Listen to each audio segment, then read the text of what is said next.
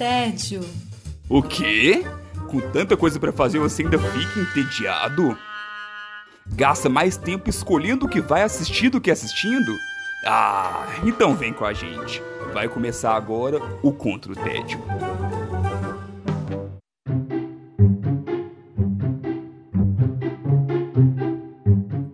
Bem-vindos e bem-vindas ao Contra o Tédio. Meu nome é Felipe Chaves e, junto com as minhas companheiras de guerra, eu tenho a missão de te tirar do tédio. As combatentes do dia são a Silvia Gostaferro. Olá, Silvete. Oi, gente! Como vocês estão? Com calor, mas estou bem.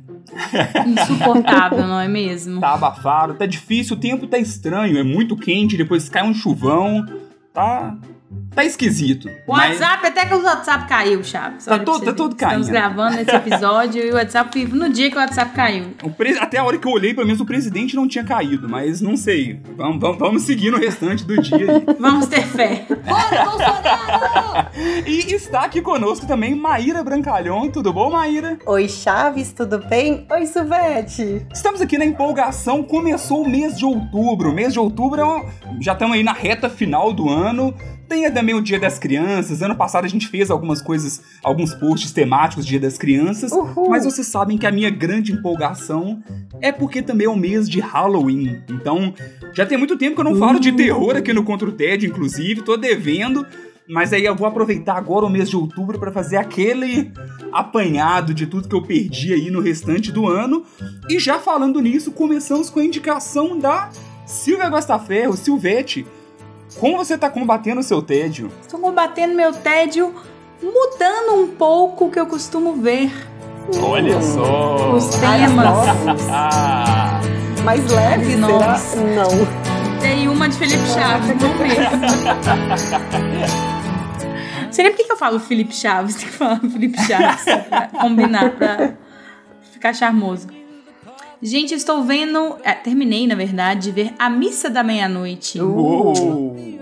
Uh, uma série de terror super em hype da Netflix. Que sim, eu estava vendo terror, vou repetir. Olha só. de Quem terror. Mas é, é, por isso que eu fiz até esse gancho, porque foi surpreendente. Quando a Silvestre falou assim: não, eu vou falar de Missa da Meia-Noite, a gente, que? Peraí. Aí eu até fiz aquela autoanálise. Poxa, eu realmente tô vendo tão pouco terror que até a Silvia, que gosta de comédia, tá me indicando mais do que eu.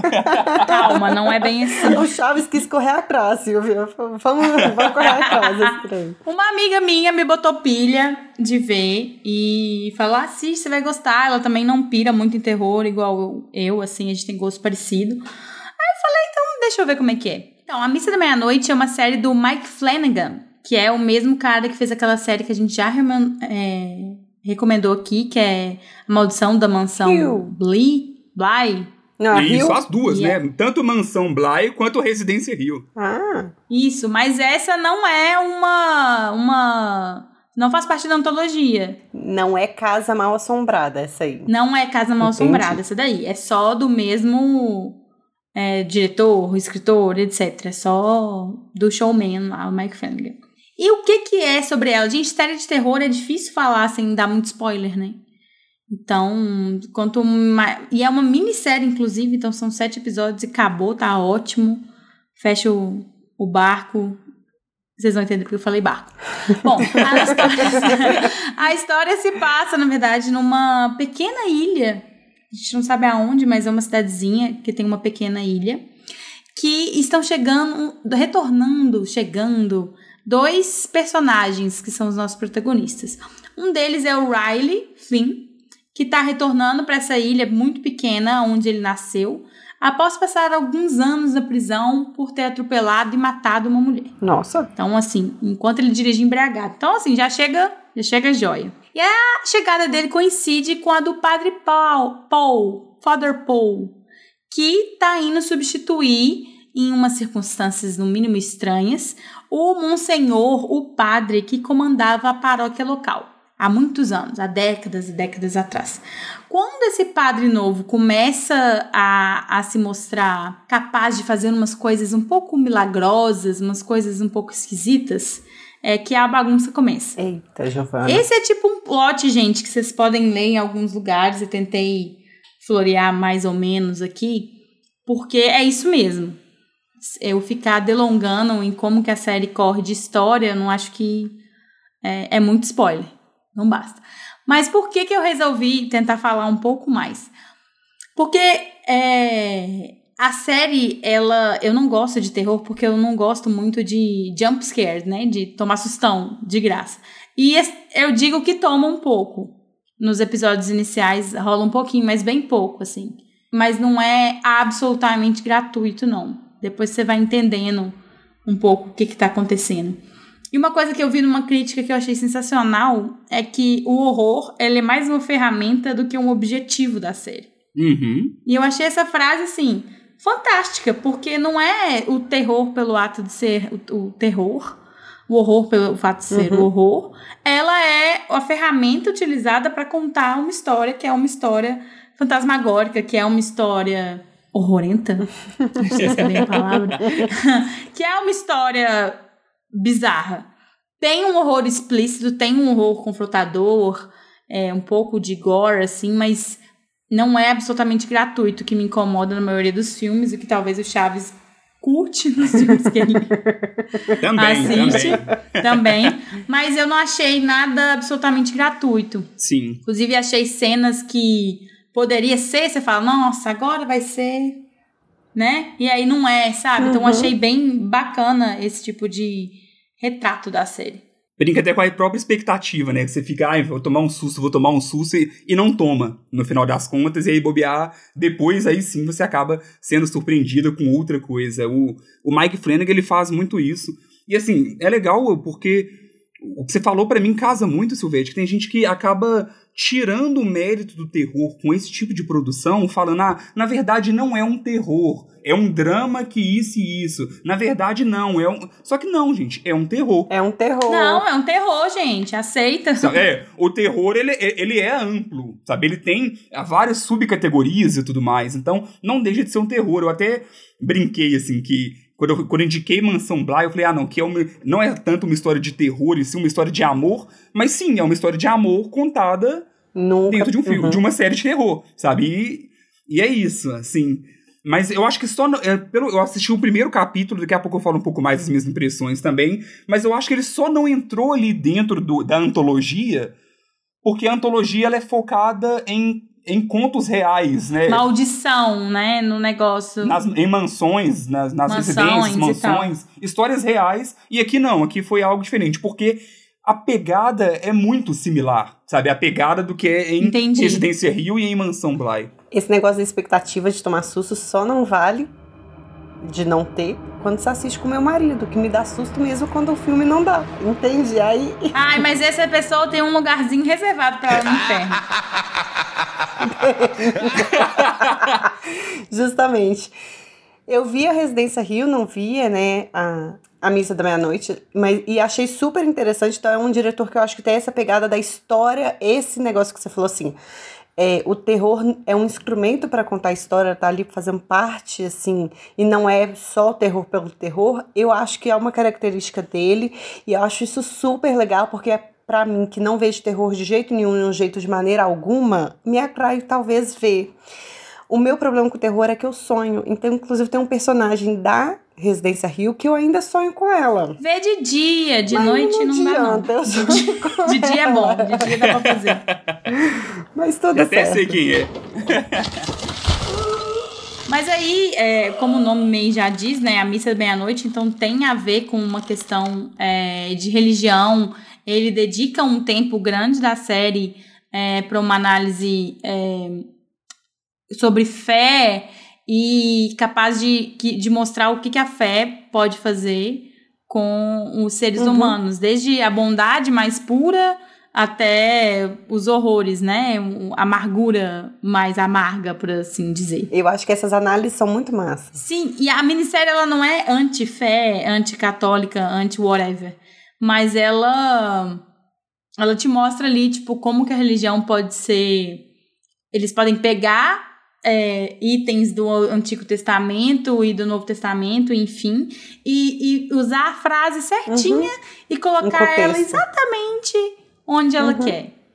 Colocar a frase que pode significar várias coisas, mas usar ela exatamente onde encaixa perfeitamente na narrativa. E isso é, é feito de uma maneira muito inteligente na série. Então, além de ser muito bem feito, ter uma produção bem legal, eu achei que essa, esse plot, assim, de da fé e da religião e da crítica mesmo é muito bacana no, no, na série. Muito legal. E além disso, tem um elenco muito legal, e não é um elenco super estrelado, super famoso.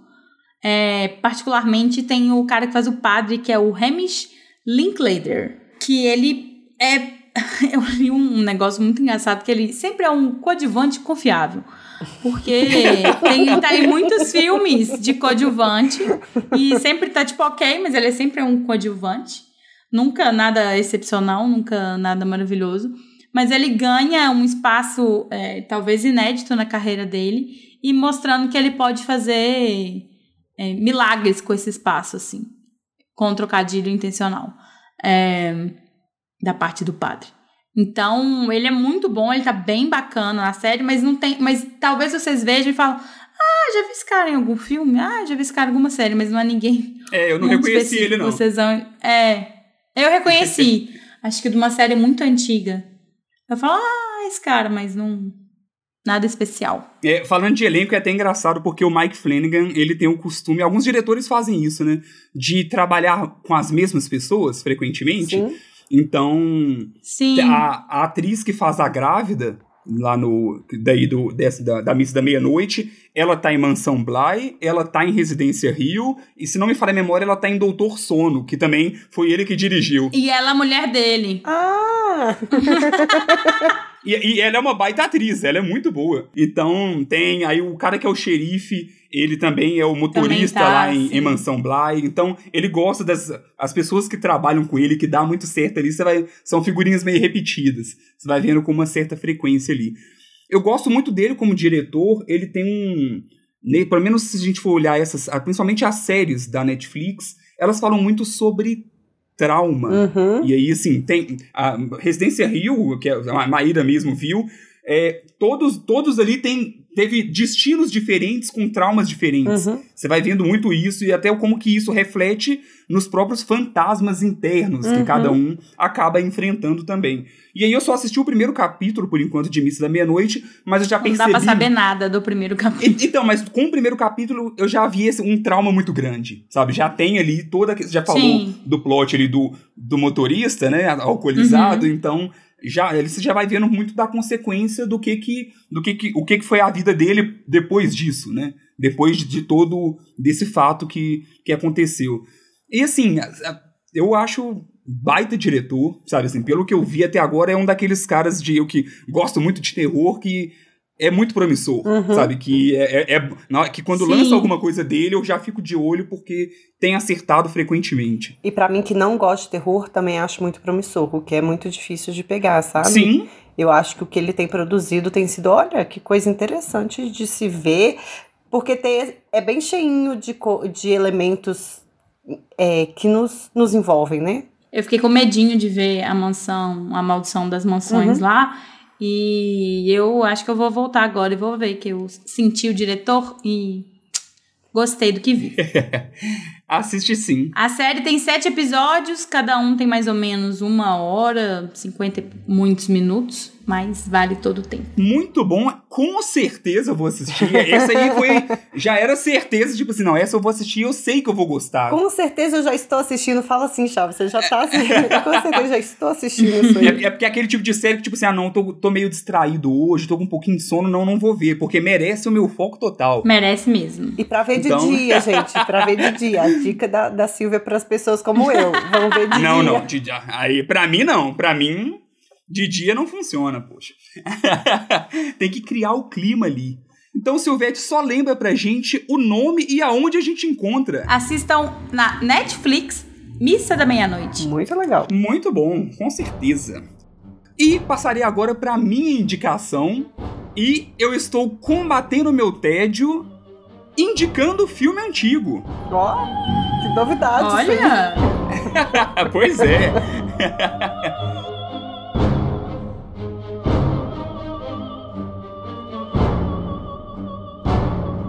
verdade, nem é tão antigo assim, não. 2008. 2008 tá logo ali, Não, né? Acho que já tá velho, tá? Não, Chaves é velho já. Mas eu normalmente eu gosto de vir falar do que tá no hype, do que lançou, pelo menos ali dentro do ano e tudo mais, mas dessa vez não. Eu falei, ah, quer saber?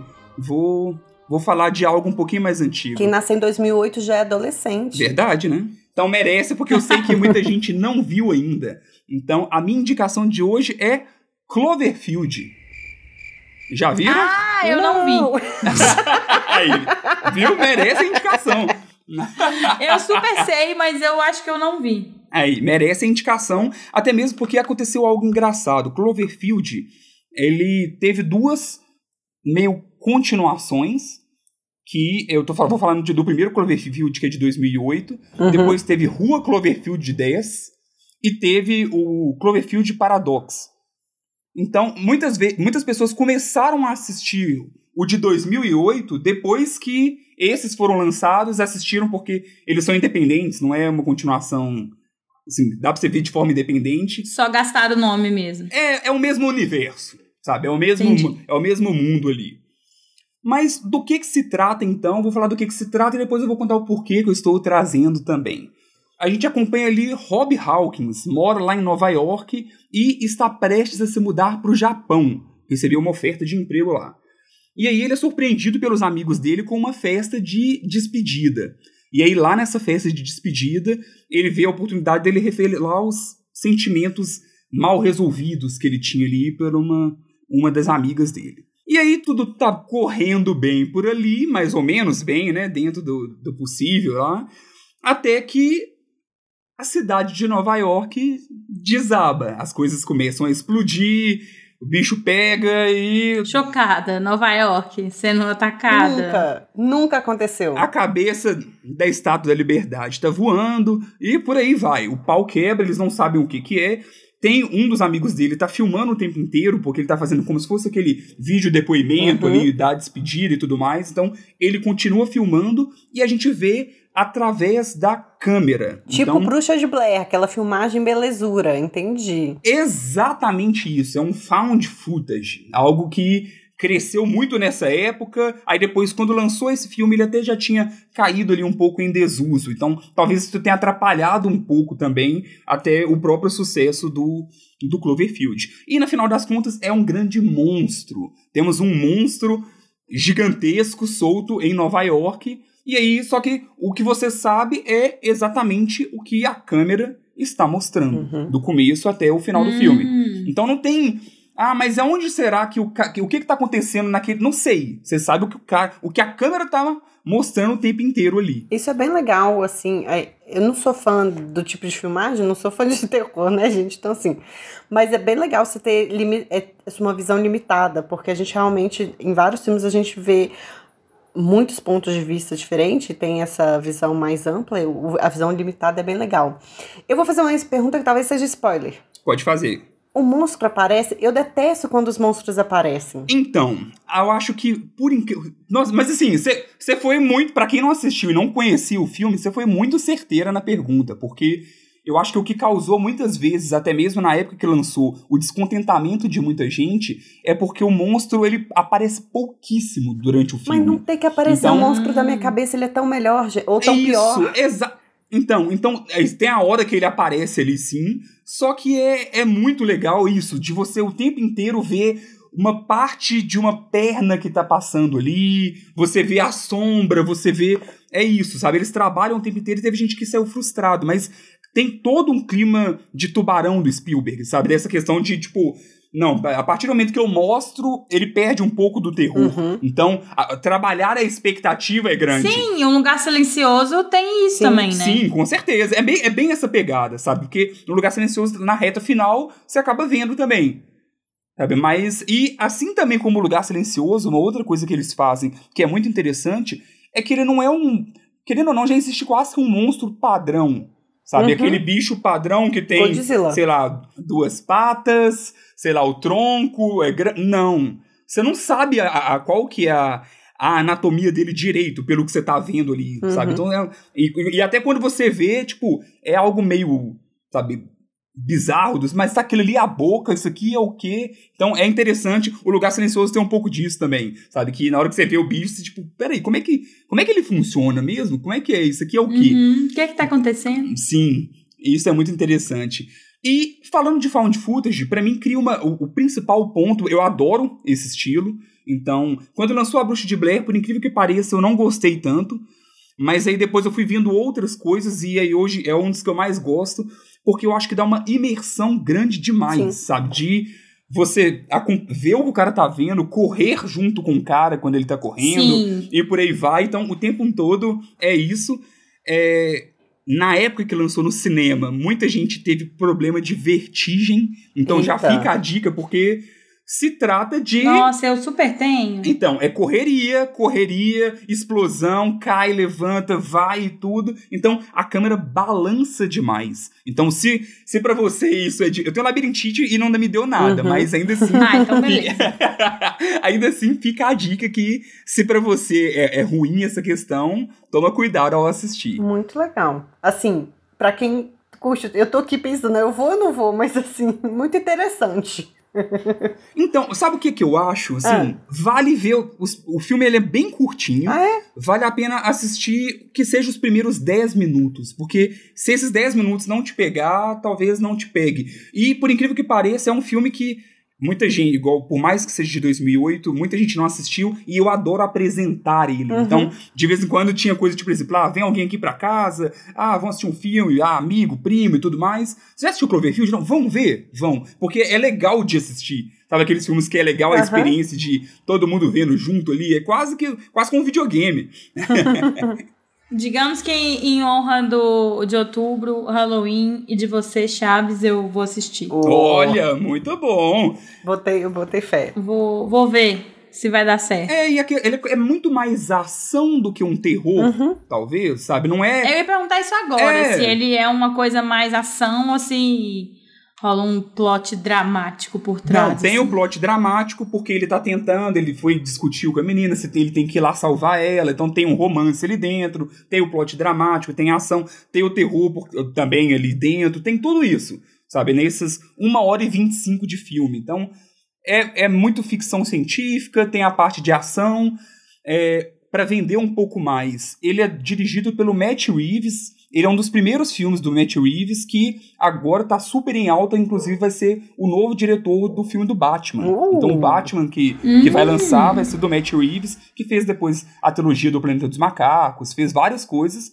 e aí agora ele vai fazer o Batman. E o produtor é o J.J. Abrams, que, que já, já tá enorme, mas na época ele era enorme por Lost. E aí, na época que, que lançou o, o primeiro Cloverfield, é, teve uma campanha de marketing bem na pegada Lost ali. Então, saiu um trailer onde não falava nome e aparecia um site que você entrava nesse site e aí tinha fotos e fotos de coisas. Eu lembro disso demais. Que não tem no filme, sabe? E aí. Até mesmo pra você entender a mais, por exemplo, se você vê no, Existe coisa que no site explica além do que é no filme em si. Então te, teve toda essa essa, essa coisa pela internet para você ir descobrindo a mais do filme. Hoje em dia tem pouco disso, mas eu achei bem interessante na época também. Muito legal. Você já viu a foto do Matt Reeves? Eu não. Ele parece um mocinho muito nerd, assim, sabe? Bonzinho, Veja a foto dele. Ele, tipo assim, o que esse cara faz nesses filmes? Não parece. Mas é isso, assistam. Cloverfield, aqui no Brasil ficou como Cloverfield o monstro, uhum. porque eles, eles tinham que dar uma, uma chamada. Tinha que vacalhar. a mais. Mas se você não assistiu, dá uma chance. O filme tem 1 hora e 25, tá disponível lá no Prime Video. Então só assiste um trechinho que a chance de você gostar, independente de gostar de filme de terror ou não, é, é bem grande. Eu vou junto com a Silvia. É, é Halloween, é outubro, a gente vai. Pelo menos os 10 minutos eu prometo. Oba! Combinado então. E agora vamos para nossa última indicação do dia, Maíra Brancalhon, como você está combatendo o seu tédio? Eu estou acompanhando o diabo, Satanás, capetudo, tinhoso, Lúcifer, a desvendar alguns assassinatos.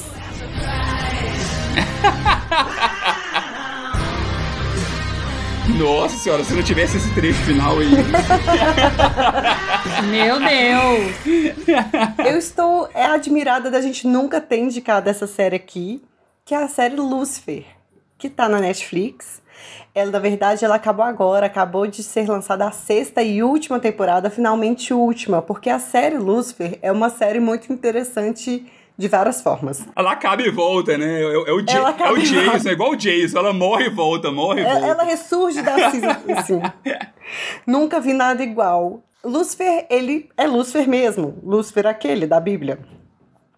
É, ele tá entediado e infeliz de ser o senhor do inferno e resolve passar umas férias em Los Angeles. As férias se estendem, ele abre uma boate, uma e aí não ri, é verdade. E aí a boate chama... é engraçado. A boate chama Lux, como uma referência à luz. E ele vem acompanhado de uma demônio, que é a Mazikine ou a Maisie, ou Mazikine ou Maisie. Você vai conhecer ela como Maisie, que ela é uma pessoa que rouba bastante as cenas dessa série. É, vai ter, logo no início da, da primeira temporada, uma pessoa que o Lucifer conhece. Ela é assassinada e ele acaba conhecendo a detetive Chloe Decker. E por ele é, se envolver nesse assassinato, nessa, nessa, ele quer desvendar esse assassinato, ele acaba tentando ajudar a Chloe, que é essa detetive, a encontrar responsáveis por assassinatos, assassinos por aí, porque ele quer puni-los. Então Lúcifer tá cansado de fazer um negócio no inferno e quer fazer um negócio aqui de novo, aqui na Terra mesmo, sabe? Mas o que acontece na série é que ele vem recheado de metáforas bíblicas. E é essas metáforas bíblicas que fazem de fato a série ser tão gostosa de assistir.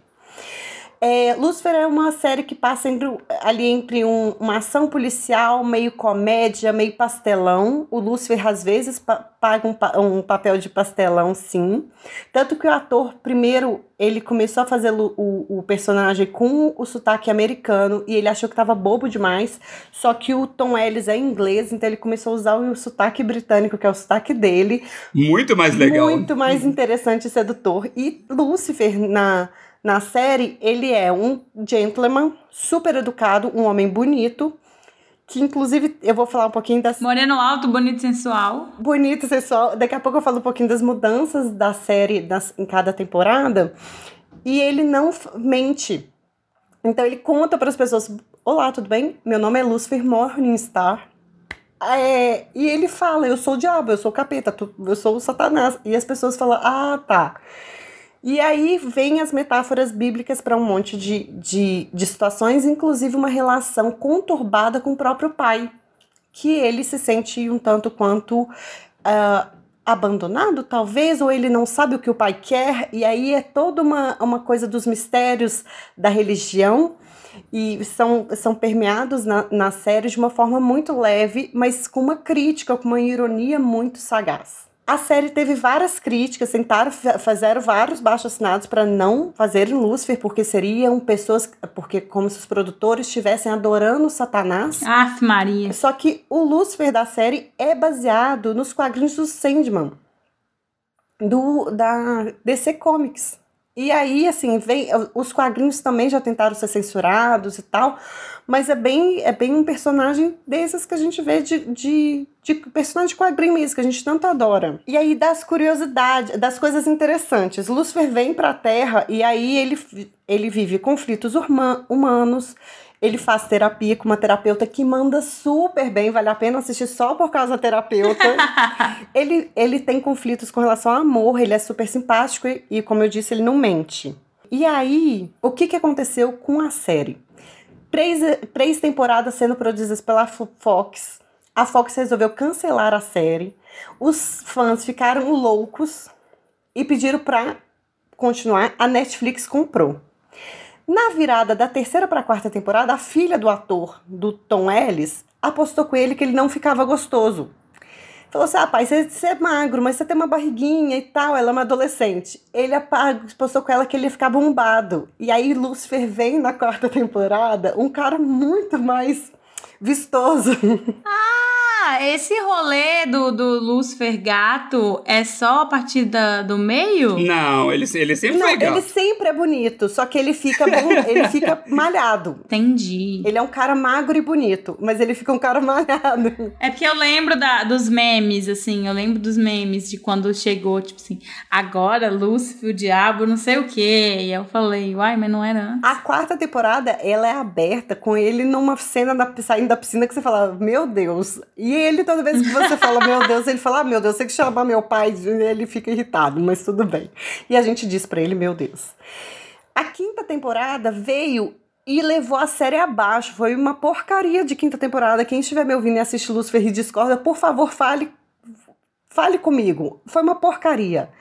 E aí diziam que ia ser a última temporada. E aí os fãs falaram: não, não dá pra ser essa a última. Foi, voltou, e foi, aí voltou. eles fizeram uma sexta temporada que salvou a série como uma fênix que surge das cinzas para uma temporada muito legal. E eu espero que seja um fechamento, digo de passagem. É, pra mim é muito esquisito esse. Igual, eu lembro até de Dexter, porque pra mim Lucifer também tem muitos altos e Uhum. baixos. Então, quando ela foi cancelada, pra, tava bem ruim. Sabe? Tava. Quando foi cancelado lá na Fox. Na terceira e aí, temporada. quando volta na. É, quando volta na Netflix, volta incrível, sabe? E aí eu falei, poxa, sabe? que Uhum. aí, aí sim. E aí você já fica com a expectativa lá no céu e aí depois cai de novo quando vem a quinta temporada. A gente segue firme e forte, gente. Mas, assim, de fato, é uma série que oscilou bem. Mas, ao meu ver, que agora terminei a sexta temporada, fecha de um jeito, compondo toda a série de um jeito muito legal. Ela, ela é, consegue integrar essa sexta temporada, todas as temporadas. Mais curiosidades. A gente não fica só com Lúcifer, a gente tem Anjos, a mãe de todos, Caim, Eva, Deus, Ma- Miguel, que é mais um anjo, Adão e Lilith nessa série. Então, pra quem gosta dos personagens, Uma galera, então, é, quem né? gosta dos personagens bíblicos ou talvez não tão bíblicos assim, vale a pena de ir lá ver como eles se retrataram, porque todos eles são muito peculiares. É, a minha história com o Lúcifer é até, até engraçada, porque algumas vezes a Nathalie escolhe algumas séries pra ela assistir, que é tipo assim, pra ela assistir porque ela sabe que eu não vou querer ver junto, assim. Então ela vai, ah não, essa, essa vai ser pra me ver sozinha. E aí, volta e meia, eu passando e vendo ela assistindo, e aí algumas vezes eu parava ali, tipo assim, pô, sabe, Uhum. esse aí tá interessante. Aí começava aquela, aquela perguntação de, ah, mas e esse daqui que é esse? da- Ah, mas ele tem poder. Mas como que funciona o poder dele? Ah, mas como é que tem isso? Ah, mas as pessoas sabem? As pessoas não sabem? Então eu ficava fazendo es- essas perguntas até que, tipo, assim, falei, ah, quer saber? Vou começar a assistir. E aí me diverti muito. Teve uma época que foi pura diversão, aí depois começou a, a, a essas, essas balançadas, assim, de, tipo... Eu acho que nessa, com a questão da quinta temporada, eu acabei, acabou me perdendo um pouco, sabe? Eu- hoje em dia eu tô com um pouco de dificuldade de, de concluir. Veja a sexta pra você se recuperar como uma fênix. Vai lá por mim.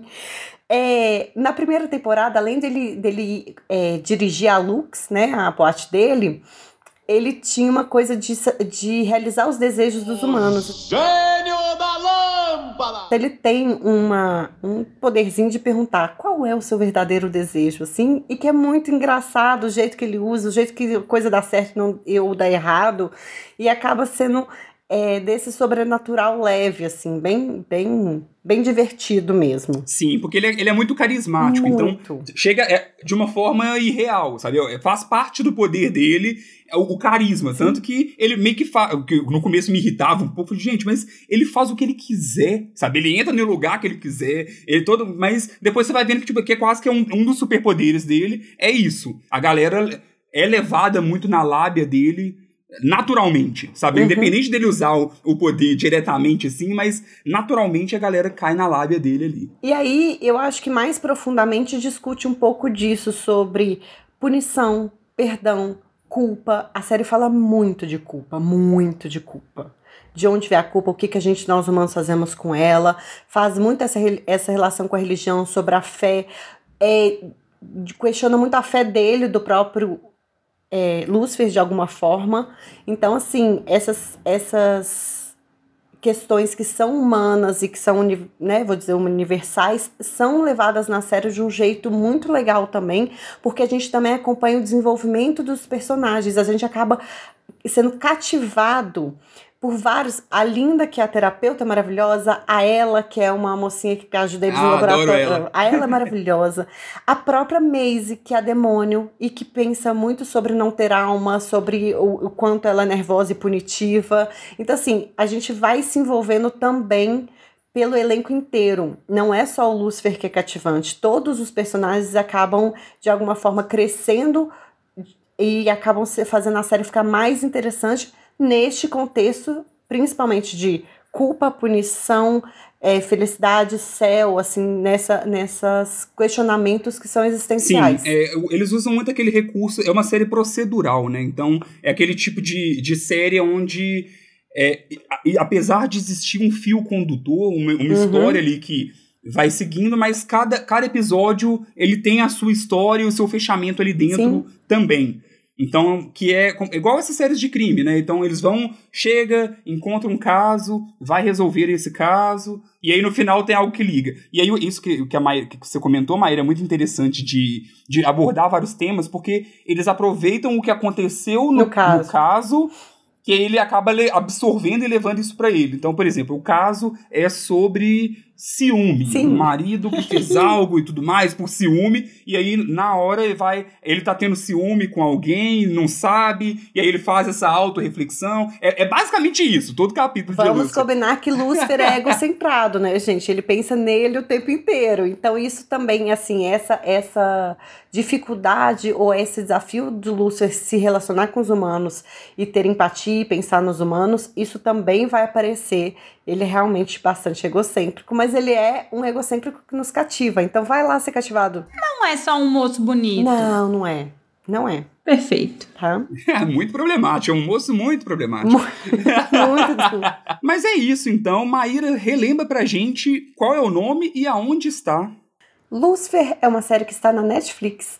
Sim, completa, há seis temporadas, né? Há seis temporadas, completíssima. Que inclusive foi. O, o, o que enganou a gente nessa reta final é porque foi eles estão com a mania de fazer isso agora. Primeira parte da última temporada. E aí agora saiu a segunda parte da última temporada. Então, é último, mas não é último, né? Fica, é, fica nessas coisas. Aconteceu isso na quinta temporada. Primeira parte da quinta temporada, segunda parte da quinta temporada, para depois lançar uma sexta. Sim, aí nisso deixa a gente full pistola, mas a gente continua adorando essa série. Isso, gente. Ficamos por aqui. Um, praticamente um episódio temático de terror. Abordamos Uhul. aí. Sem querer, é, querendo. Monstro, é, tem monstro gigante, tem tem o, diabo em pessoa. tem coisas sombrias aí acontecendo numa pequena ilha. Tem muita coisa pra vocês assistirem. Teremos mais terror aí ao decorrer também desse mês. Não, não episódios exclusivos assim, talvez, mas falaremos mais de terror ao decorrer do mês de outubro.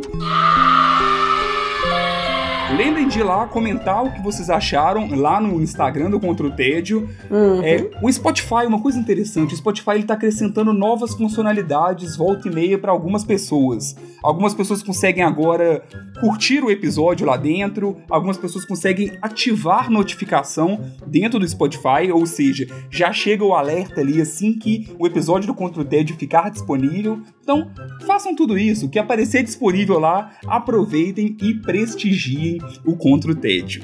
Então ficamos por aqui. Tchau, Maíra. Tchau, guerreirinhos e guerreirinhas. Tchau, Chaves. Tchau, Silvete. Tchau, Silvete. Tchau, gente. Até a próxima. Ficamos por aqui. Até a próxima, pessoal. Tchauzinho.